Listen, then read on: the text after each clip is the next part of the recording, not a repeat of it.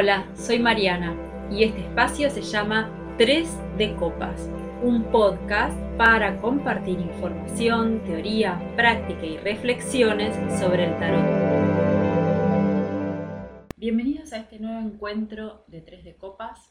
Hoy vamos a continuar reflexionando sobre si el tarot es predictivo, terapéutico o evolutivo, o si hay una combinación de estas tres formas de leer el tarot.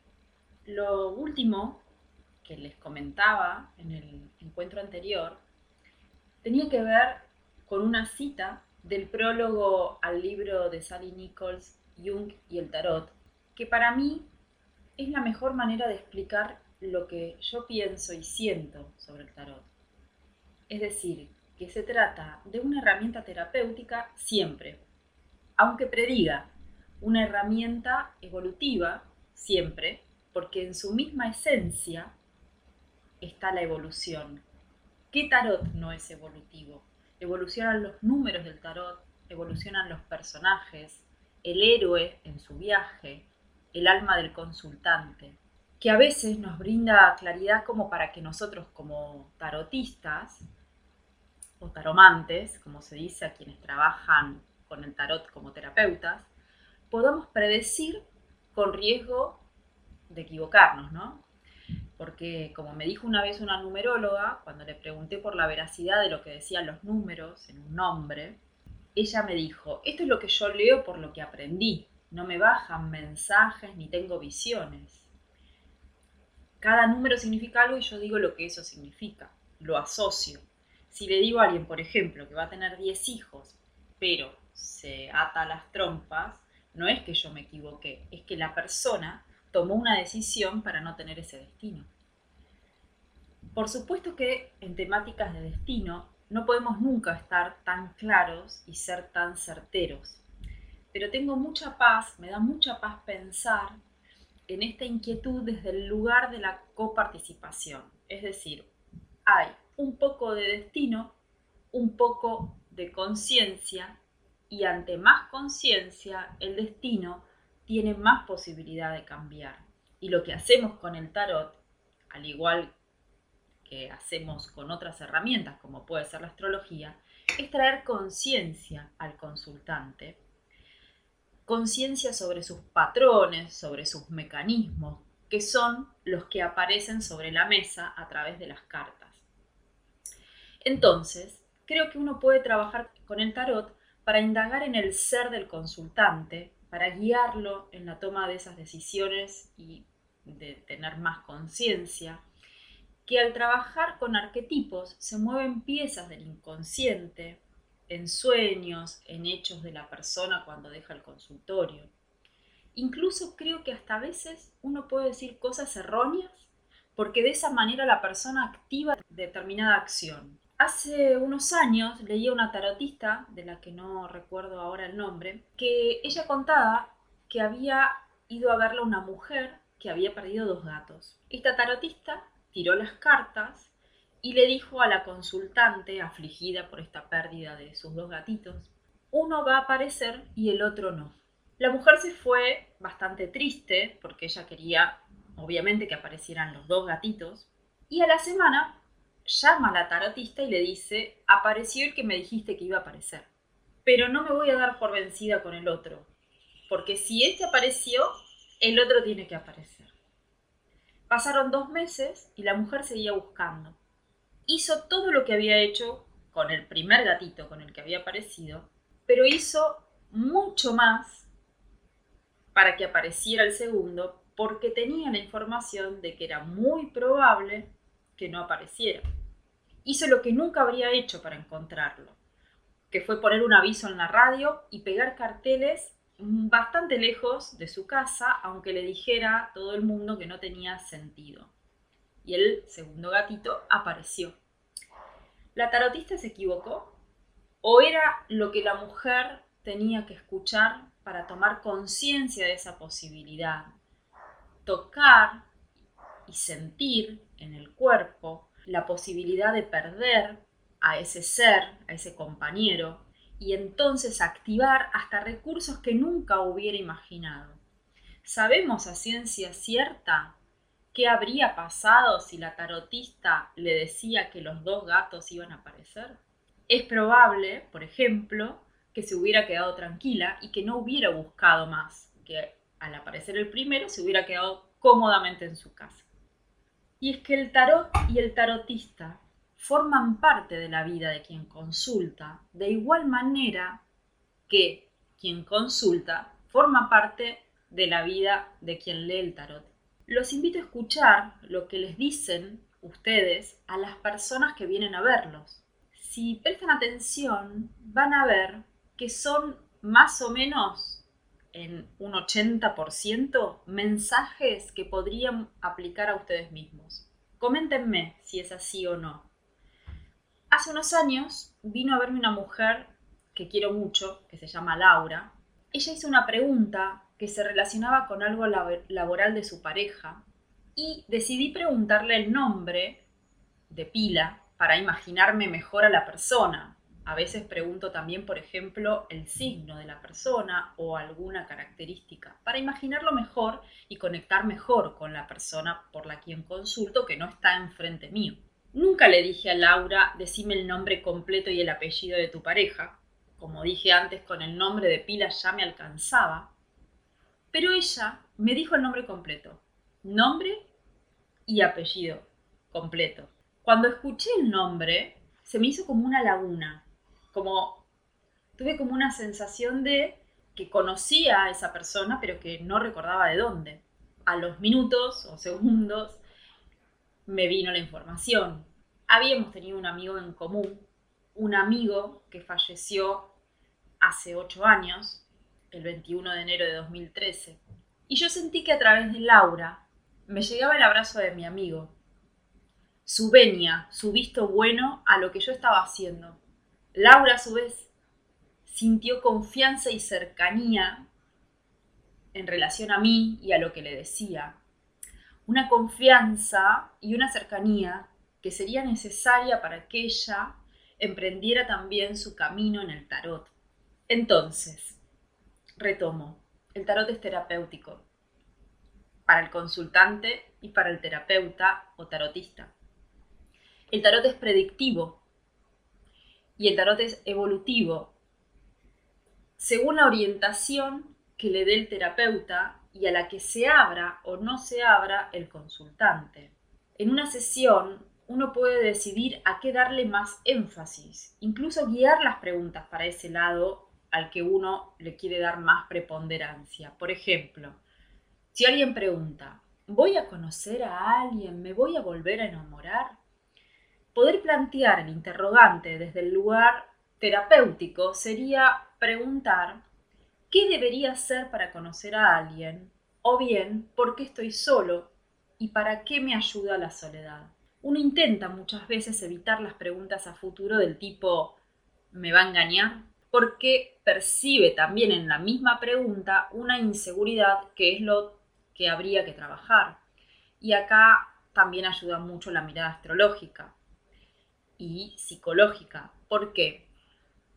Porque una persona y no lo digo desde la vereda de enfrente, lo digo desde este lugar en el que estuve y estoy cada tanto, una persona con inseguridad, en pareja, en vínculo, muchas veces genera lo que se llama la, la, profecía autocumplida, ¿no? Que de tanta desconfianza, de tanta inseguridad, genera escenas que terminan cansando al otro y la relación termina por acciones que intentaban evitar que terminara supuestamente.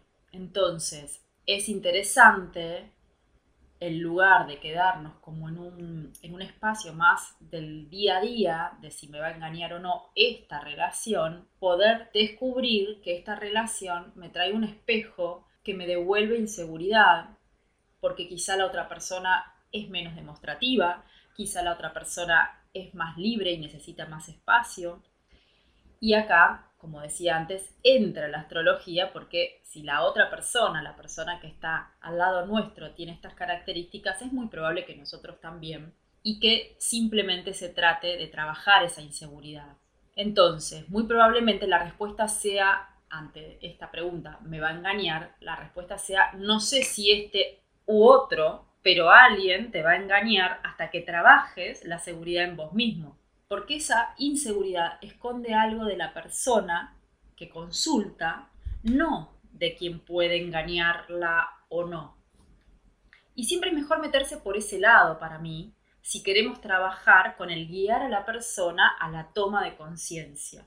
Pero a veces es difícil y a veces, debo confesar, no tanto. A veces el tarot es clarísimo con el futuro también. Esto no quiere decir que uno ande diciendo todo lo que ve o lee en esa lectura, pero no neguemos el carácter adivinatorio del tarot.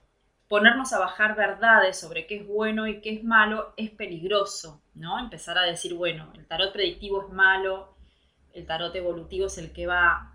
Me parece que las tres características están presentes y uno tiene que, como quien tiene una caja de herramientas, elegir con qué trabajar con cada consultante, con cada temática y en cada oportunidad, porque incluso el mismo consultante puede arrancar por un lugar y terminar por otro. Respeto muchísimo a las personas que leen el tarot y gracias a ese contacto con las cartas puede leer el futuro o vaticinarlo. Entonces, esto de, juzgar a las personas que, que hacen tarot predictivo no me parece bien. Quizá es algo que nosotros desconocemos, quizás, como dije, solo, y no es poco, son mensajeros de un mensaje que necesitamos escuchar para ponernos en movimiento y no necesariamente es el futuro, pero me parece que merecen respeto y también me parece que muchas veces nosotros, que por ahí estamos más del lado del tarot terapéutico o evolutivo, también leemos el futuro son muchas, demasiadas quizás, las cosas que no entendemos como para andar diciendo que esto está bien y que esto está mal. Al, menos yo no me animo ¿no? A, a juzgar de esa manera.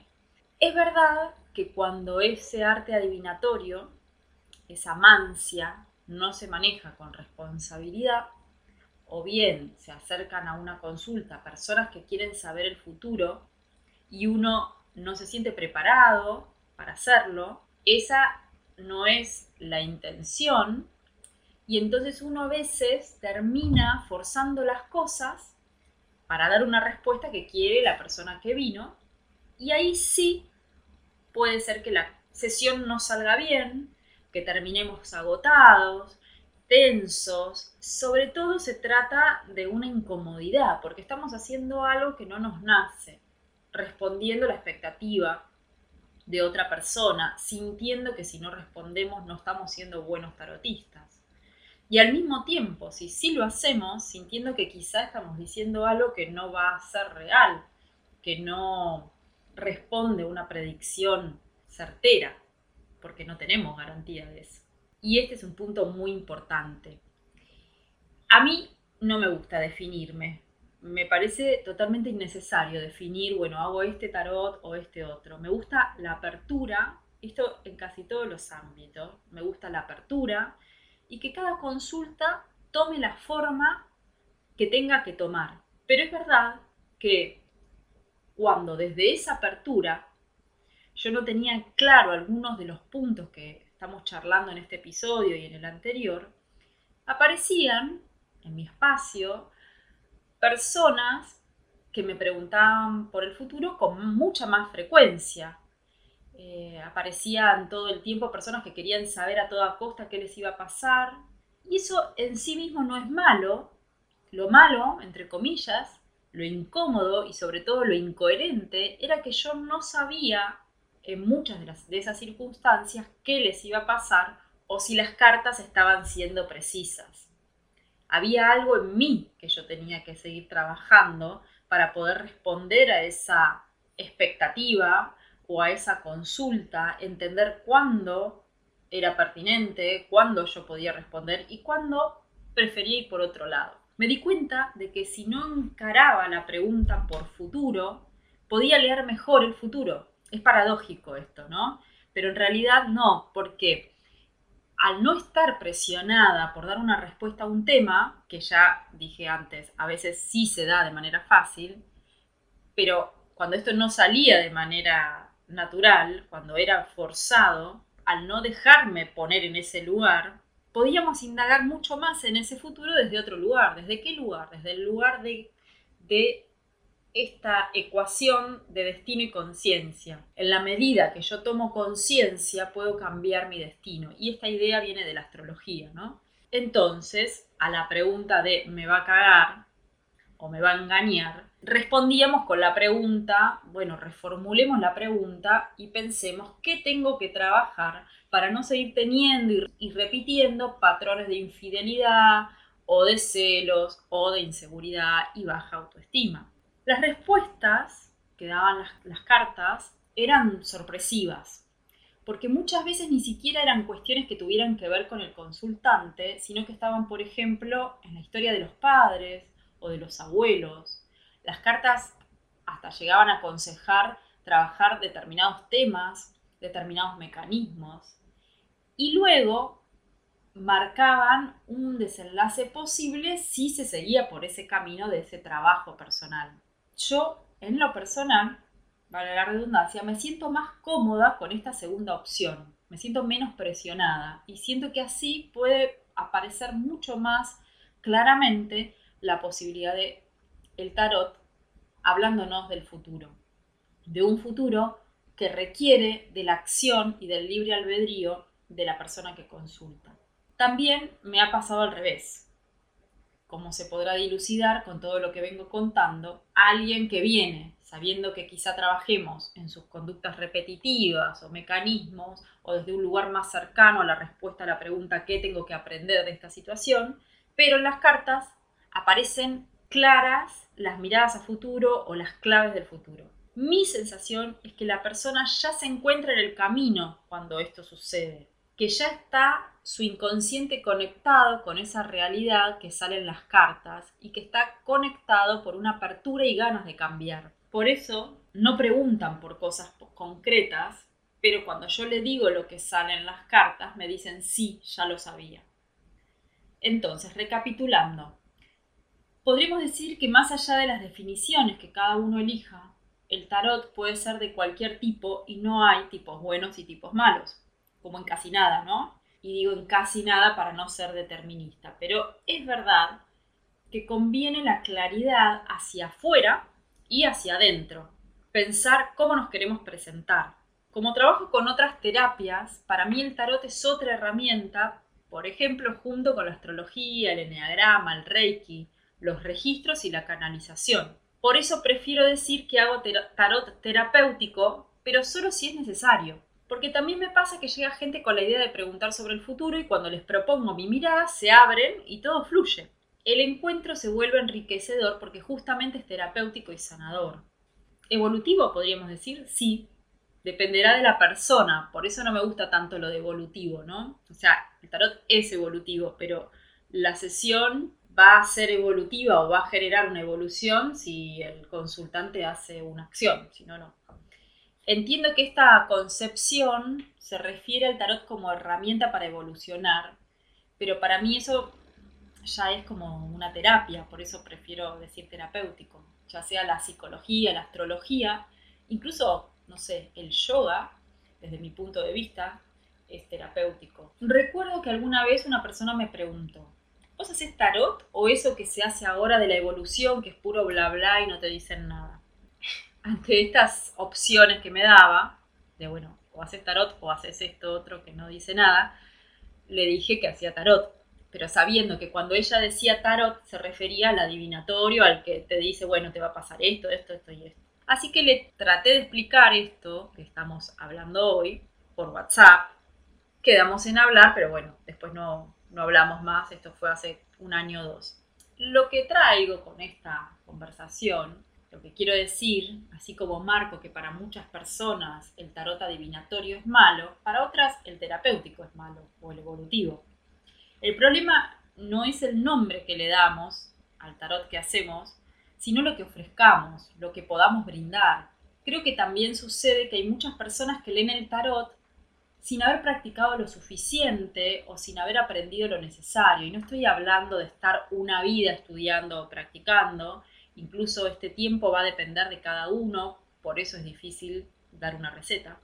Pero digámoslo, hay mucho chanta que sin hacer un trabajo personal primero, que para mí es lo más importante de todo, porque si no le tiramos a nuestros consultantes lo que pensamos y no lo que sale en el tarot, hay muchas personas que se sientan a leer y empiezan a tirar frases hechas de aprendizaje personal, de confianza en uno mismo, y ahí sí, y bla, bla, sin haberlo hecho carne. Dicho esto, creo que todo está más claro gracias a las experiencias, personas y situaciones que viví con el tarot. Esto no significa que mi mirada no cambie. Por suerte todavía no alcancé ninguna verdad. Pero me parece interesante que uno como tarotista, o taromante, si preferimos llamarnos así, tenga alguna idea básica de lo que puede ofrecer, de con qué herramienta se siente más cómodo en cada sesión, con cada consultante, en cada día, de acuerdo a su estado anímico, y pueda plantearlo y usarlo ese día de esa manera, sin sentirse irresponsable, sin sentirse que no es un buen tarotista. Espero que esta reflexión, que no está cerrada, les haya servido y también espero sus comentarios, porque me encantaría compartir con ustedes lo que piensan de este tema. Nos vemos el próximo lunes. Muchas gracias. Gracias por acompañarme en este espacio 3 de copas, un encuentro para conectar con el tarot compartir nuestras experiencias.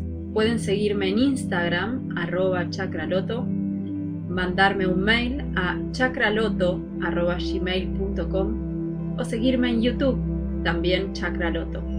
Los espero para un nuevo encuentro el próximo lunes a las 20. Muchas gracias.